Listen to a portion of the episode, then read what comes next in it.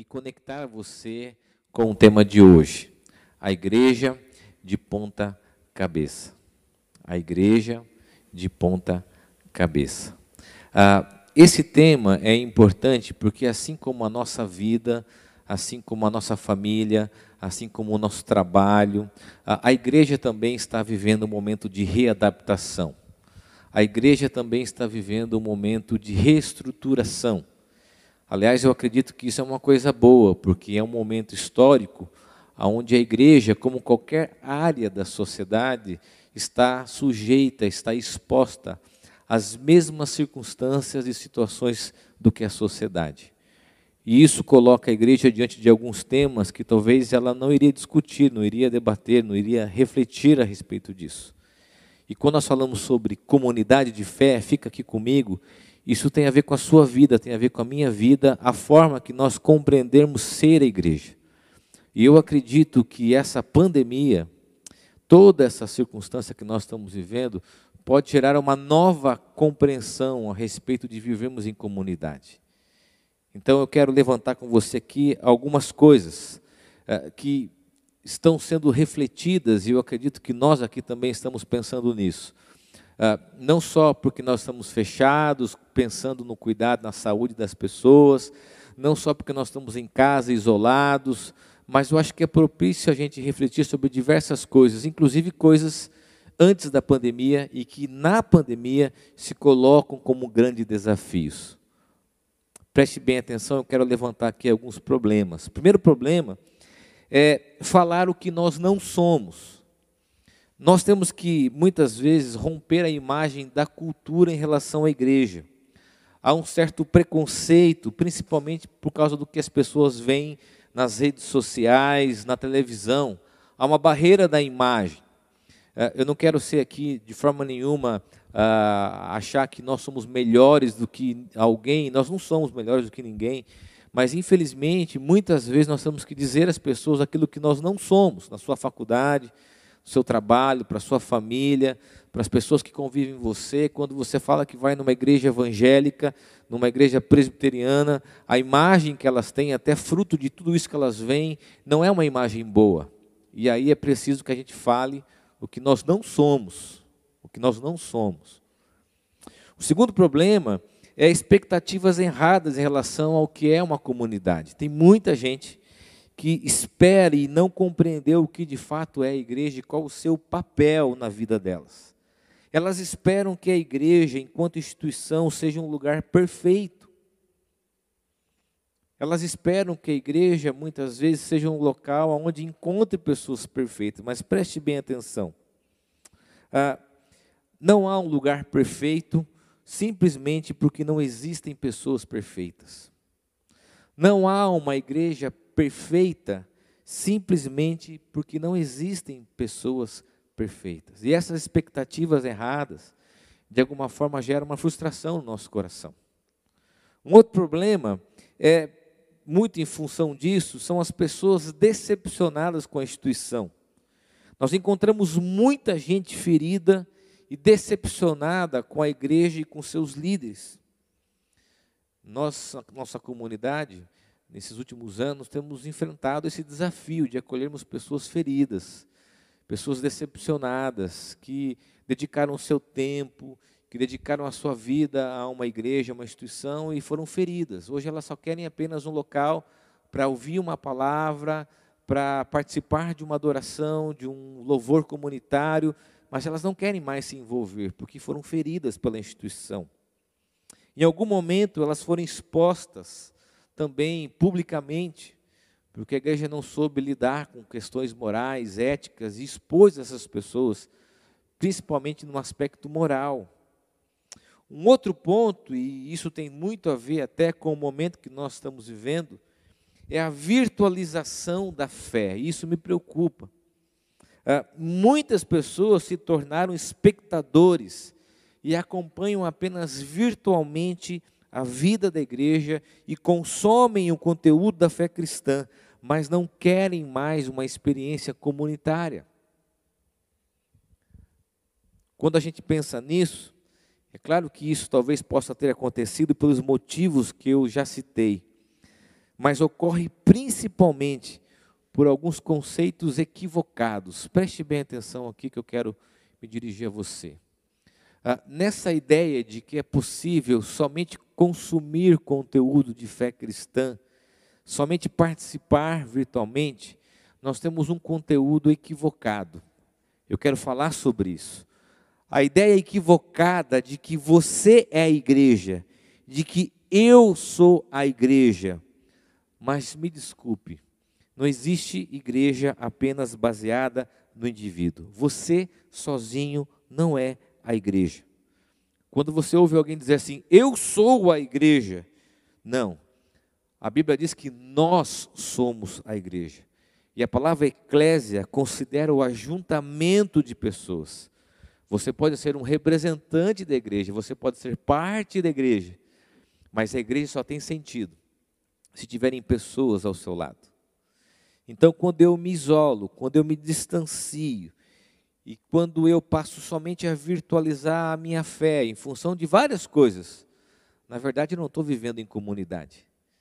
Eu estou vivendo uma espiritualidade individualista, uma fé que tem mais a ver comigo do que com o senso comunitário. E deixa eu dizer algo para você: a fé cristã não se vive isoladamente.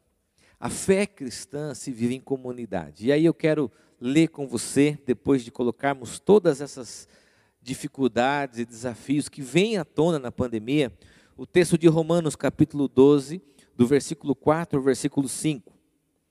Quando o apóstolo Paulo, ele usa de uma analogia comum nos teus textos, inclusive nós vamos encontrar em outras passagens, quando ele diz o seguinte: Porque assim como um só corpo, temos muitas partes e todas elas Assim também nós, embora sejamos muitos, somos um só corpo por estarmos unidos com Cristo. E todos estamos unidos uns com os outros, como partes diferentes de um só corpo. Preste bem atenção na explicação desse texto. O apóstolo Paulo usa aqui a analogia do corpo para tratar da compreensão do que é a igreja e a sua finalidade. Embora Paulo se refira ao conceito grego do corpo, que tem um aspecto estético da unidade da comunhão, a expressão aqui também se refere ao sentido orgânico e organizacional da igreja. Vou explicar isso. Preste bem atenção, porque muitas vezes, quando a gente olha para o conceito grego, a gente acha que só a estética, a unidade mas a gente não compreende a essência do que Paulo está querendo dizer. Quando Paulo faz essa referência à igreja como um corpo, ele usa da estrutura para mostrar para nós coisas, para nós coisas interessantes. Esse equilíbrio necessário entre aquilo que é orgânico e aquilo que é organizacional. Eu digo que o orgânico são as vísceras, os músculos, aquilo que está em torno de uma estrutura óssea. E aquilo que é organização é essa estrutura óssea. A igreja tem suas bases naquilo que é organismo e também naquilo que é sua organização. O que é orgânico? Os relacionamentos, as pessoas, as amizades. Isso é orgânico. E o que é organização? A instituição. A necessidade de nos organizarmos devidamente, da melhor forma. Então, quando você pensa numa igreja só quanto organismo, você desconsidera a importância da organização. E quando você pense, para nós presbiterianos, talvez isso seja um grande problema, só em organização, só nas paredes, você esquece do que? Daquilo que é orgânico. E o grande desafio para nós nessa pandemia tem sido exatamente isso: o equilíbrio necessário entre o organismo e a organização não sermos uma igreja institucionalizada, fria, paredes, uma igreja que conhece o conceito bíblico daquilo que é orgânico, mas também não sermos uma igreja só orgânica, que desconsidera o princípio daquilo que é importante na organização. E se a gente olhar para essa analogia de Paulo, do corpo humano, quando você tem uma, um corpo só com um, um esqueleto, com a estrutura óssea, você não tem vida. Agora, se você tem só aquilo que é orgânico, sem estrutura óssea, você tem um slime. Quem tem filho pequeno sabe disso. Tem uma moeba. Você tem uma gelatina que não tem estrutura, que não tem organização. Então o equilíbrio se dá na medida que nós compreendemos que a igreja é organismo e organização. É organização e organismo. Não só organização, porque daí nós viramos um esqueleto onde paredes são mais importantes do que pessoas, e nem só organismo, sem nenhum tipo de estrutura e sem nenhum tipo de organização. E quando a gente olha para esse texto e a ideia do corpo orgânico, do corpo organizacional, do corpo estético, o corpo da comunhão, nós podemos considerar cinco coisas. Eu quero aqui ser bem objetivo com você e quero que você pense comigo nesse exercício do que Paulo está dizendo e da importância de você viver a sua fé cristã em comunidade. Em primeiro lugar, se somos corpo, todos são aceitos. Vou repetir isso porque tem muita gente precisando ouvir isso, principalmente pessoas religiosas. Se somos corpo, todos são aceitos. Olha que interessante, Paulo usa as expressões nós, embora sejamos muitos, uma outra expressão, partes diferentes, e os estudiosos vão dizer que ele não apenas se refere aos nossos dons, mas às pessoas diferentes. E note que ele usa os termos, embora sejamos muitos. Quando a gente para para pensar nisso, a gente olha para uma grande dificuldade da igreja aceitar as pessoas que são diferentes. Na década de 70, de 80, de 90, a igreja era homogênea. As pessoas se vestiam da mesma forma, elas gostavam das mesmas músicas, só que à medida que o tempo foi passando, nós vemos uma cultura heterogênea.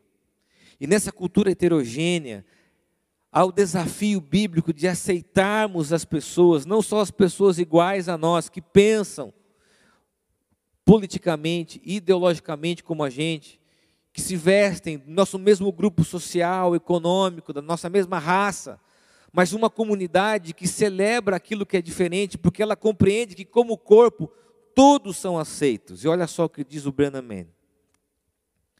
Algo está muito errado. Preste bem atenção, acompanhe aí essa leitura. Algo está muito errado quando a igreja local rejeita a pessoa que Jesus aceita. Quero aplicar isso de uma forma muito sincera para você. A igreja não tem o papel de dizer quais pessoas podem ou não podem participar do corpo. Não é o pulmão que diz se o estômago pode ou não pode participar do corpo não é a igreja e ela não tem no Novo Testamento nenhuma atribuição de ser juíza ou detentora dessa função. A sua função como corpo, a sua função como organismo e organização é unidade e comunhão. Se somos corpo, todos são aceitos. E nesse sentido, quando a gente fala que a igreja está de ponta cabeça, eu acredito que a pandemia derrubou as paredes e ao derrubarmos as paredes e esses vídeos, essas mensagens, todas as nossas programações, elas são de alguma forma pulverizadas nas redes sociais. Nós temos dezenas, centenas, milhares de pessoas sendo alcançadas. E muito do nosso sentimento religioso de autocontrole se perde, porque agora não tem parede, então eu não posso dizer quem pode entrar e quem não pode entrar. Todas as pessoas podem ser alcançadas por essa mensagem, todas são convidadas a participar de uma comunidade de fé. Sabe uma das coisas que eu mais eu tenho saudade aqui na nossa igreja? Embora nesse espaço novo a gente não tenha ainda se reunido, mas nosso espaço antigo é quando eu chegava na igreja e eu via que na nossa comunidade tinham pessoas tão diferentes umas das outras. Eu comentava sempre isso com a minha esposa, com a Aline. Pessoas com os cabelos das mais diversas cores. Pessoas dos mais diversos grupos sociais e econômicos. Pessoas de opções diferentes do que a nossa. Porque a comunidade e o corpo celebra aquilo que é diferente naquilo que nós temos enquanto unidade em Cristo. Eu sei que isso para a gente é um grande desafio, porque nós precisamos romper preconceitos, precisamos romper muito daquilo que nós achamos que é certo, mas o Evangelho nos convida a sermos como Jesus, e não cabe à igreja rejeitar as pessoas que Jesus aceita. Segunda consideração: se somos corpo, a missão é de todos. Se somos corpo, a missão é de todos. A tarefa de anunciarmos o Evangelho é de todos. A tarefa de falarmos do amor de Jesus não é apenas da instituição, não é apenas da igreja enquanto organização, mas também do organismo, das pessoas. E aí você pode se perguntar, mas qual missão? A missão de anunciarmos a boa nova. Mas qual boa nova? Que Deus veio em nossa direção através de Jesus. Que a religião não funcionou e nem funciona e nem vai funcionar, porque é Deus que nos aceita e é Deus que vem na direção do ser humano. E essa missão é partilhada com todos, e aqui a gente sempre fala que pessoas trazem pessoas. Não mais uma igreja baseada na programação, mas uma igreja que envia pessoas e compreende que a missão é de todos. Todos somos missionários e missionárias, e isso começa aonde nós estamos. Isso começa em nossa casa, em nosso trabalho, em nossos relacionamentos, na faculdade e também, preste bem atenção, eu vou tocar num assunto delicado, nas nossas redes sociais. E também no nosso comportamento enquanto usuário no ambiente virtual. Quando a gente fala por aí, em alguns eventos a respeito de comunicação, há um conceito chamado experiência do usuário que o comportamento do usuário no ambiente social está diretamente ligado ao conteúdo que ele divulga. A sua postura, o seu comportamento virtual refletem isso, a sua fé, o seu senso comunitário. A igreja está fechada, aqui nós temos poucas pessoas trabalhando devidamente seguras, mas as pessoas continuam em missão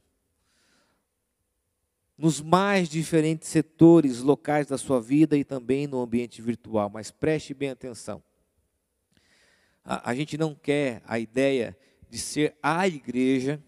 Aliás, eu, quem convive aqui comigo sabe que muitas vezes eu repreendo quando eu vejo uma certa idolatria, uma certa paixão pela instituição, no caso da nossa igreja, preste bem atenção, porque eu acredito muito naquilo que o Ronaldo Lidório diz. Ele diz o seguinte: Evangelizar, evangelizar, perdão, evangelizar é anunciar a Cristo, não a igreja.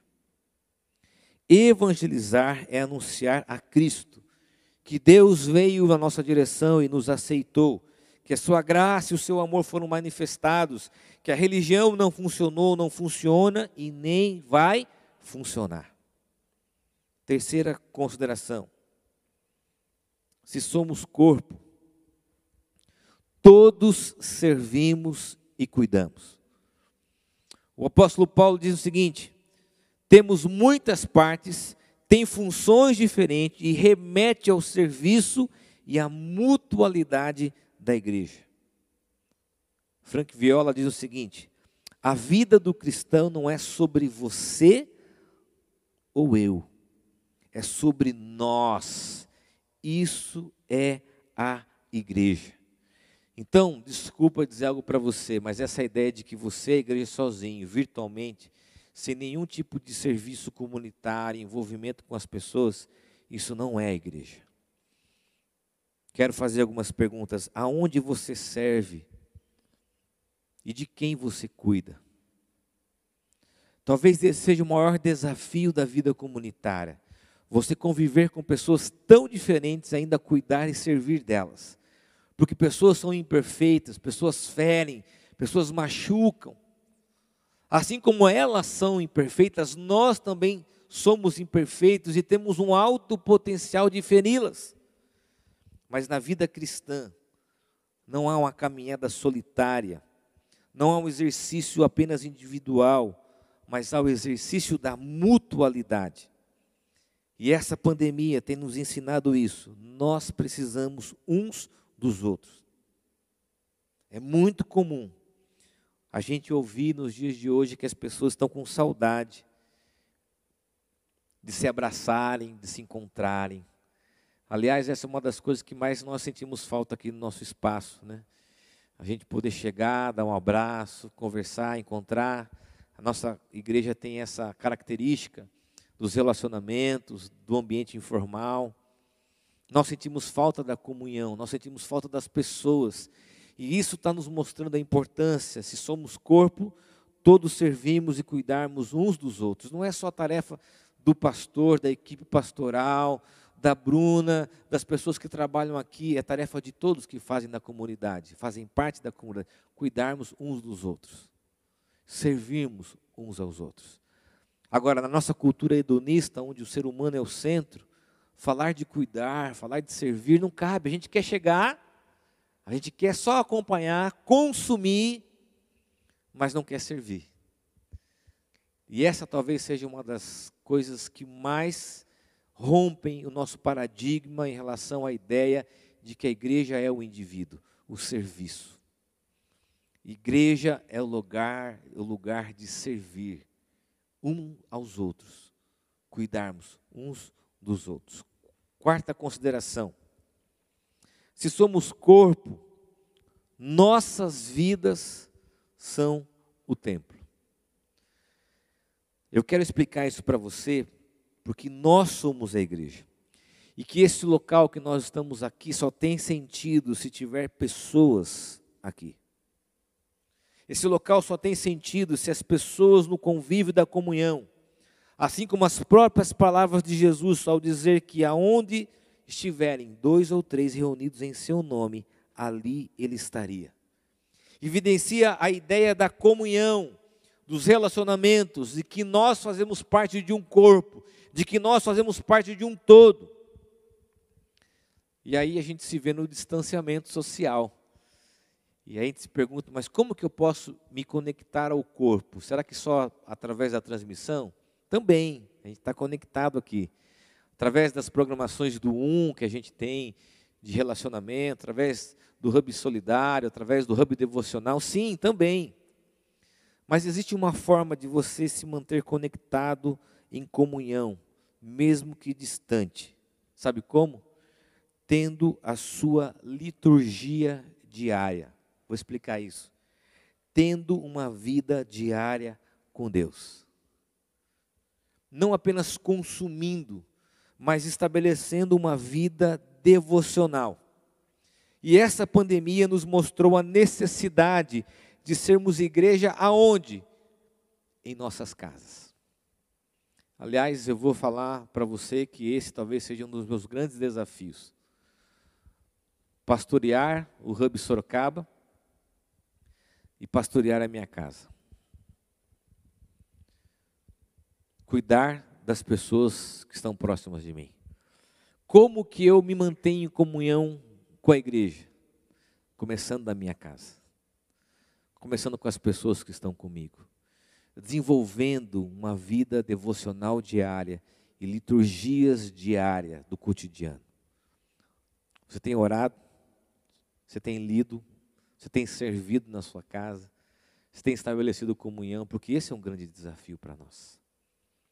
O pastor Ricardo Barbosa diz o seguinte: se você não consegue ouvir Deus no silêncio do seu quarto, não vai ouvi-lo no barulho da igreja. Tem muita gente querendo voltar para os nossos cursos, não é verdade? Não é muito bom? Louvor, a música, as pessoas, o barulho das crianças correndo. Mas se você não consegue ouvir Deus aí é onde você está, você não vai ouvi-lo aqui. É preciso que você entenda a necessidade da liturgia diária, da vida diária com Deus, porque é isso que vai manter você conectado ao corpo, à comunidade e à unidade.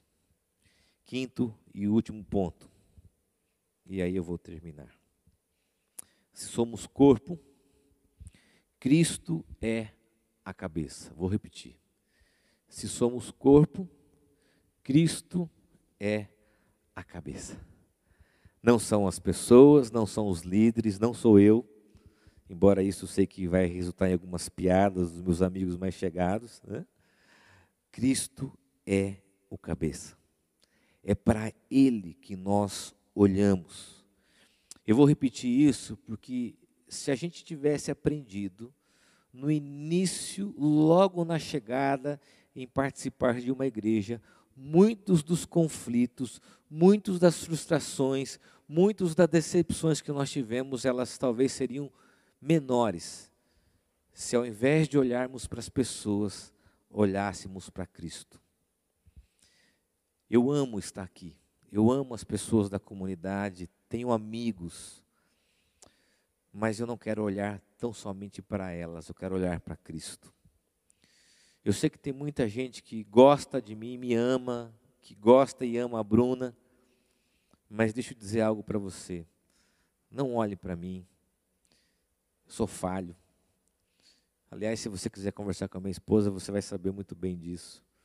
Não olhe para Bruna, olhe para Cristo, porque a igreja é um exercício constante para apontarmos para a expressão daquilo que Cristo é. Quando fazemos isso, nós entendemos que Ele, Cristo, é o modelo e a expressão da graça de Deus através da sua vida. A igreja deve ser um sinal e expressão da graça de Deus através da vida de Jesus.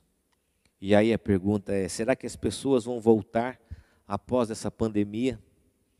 Eu tenho recebido muito essa pergunta: será que elas vão voltar? Eu sempre digo o seguinte: aquelas que olharam para Cristo vão voltar.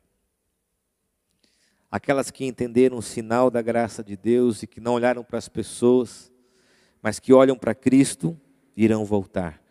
Porque a igreja é essa comunidade da graça, essa comunidade de Cristo. Nós olhamos para Ele e aqui nós vivemos a graça como pessoas imperfeitas, como pessoas falhas, mas nós olhamos para Ele. Eu quero terminar citando uma frase do Filipenses. O Eliel, nossa igreja, gosta muito dessa frase. E quando estava escrevendo, lembrei dele. Ele diz o seguinte: Filipenses, não Eliel, Filipenses. Abandonei a igreja durante algum tempo, porque encontrei bem pouca graça ali. Voltei, porque não descobri graça em nenhum outro lugar. Por que, que nós precisamos da igreja? Porque a igreja é um lugar de transformação, de humanidade. Porque a igreja é um lugar de pessoas imperfeitas, pessoas falhas e que reconhecem que precisam de Jesus. A igreja não tem o papel de ser juíza, tem o papel de acolher, de servir, de cuidar e de constantemente apontar para a pessoa de Cristo. Talvez a igreja na nossa sociedade vai ter um papel muito importante pós-pandemia. Generosidade, acolhimento, cuidado, comunhão, pessoas com problemas emocionais, é, problemas com problemas e dificuldades financeiras, mas tem uma coisa que a igreja, eu acredito muito nesse potencial da igreja, sabe qual é? A igreja talvez seja o único lugar onde as pessoas diferentes se encontrem. No mundo polarizado, talvez a igreja seja o único lugar onde pessoas que pensam e vivem diferentes se encontram. Às vezes aqui comigo eu penso, eu chego na igreja, eu via isso acontecer, pessoas que tinham visões políticas bem antagônicas, distintas, estavam ali. Pessoas de classes sociais diferentes, pessoas de grupos culturais diferentes. E eu dizia, somente aqui é um local e um lugar onde a gente pode reconhecer o quanto nós precisamos de Cristo na nossa vida. Eu quero orar com você. Nós vamos terminar, temos apenas mais um aviso, fica aí. Mas eu quero pedir que você entenda a necessidade, você que está nos assistindo, de continuar conectado à igreja, ao corpo, e da importância que temos viver uma igreja bíblica. Uma igreja imperfeita, mas que aponta para um Deus perfeito. De uma igreja que pessoas falhas, mas que ponta, que aponta para um Cristo ressurreto e verdadeiro. Feche teus olhos, nós vamos orar. Senhor, eu quero, ó Deus, orar pelas pessoas que estão nos assistindo. Quero orar, ó Deus, para que essa palavra venha ao nosso coração, seja uma reflexão importante a respeito da nossa compreensão do que é uma igreja. Muitas pessoas, ó Deus, é, são consumidas por uma religiosidade cega, tiveram, ó Deus, seus filhos afastados, tiveram, ó Deus, experiências ruins e precisam da graça e do amor de Deus de um local acolhedor. E a nossa oração é apenas dizer que nós queremos olhar para o Senhor, que a nossa igreja quer olhar para o Senhor. É o que eu oro, ó Deus, no nome de Jesus. Amém.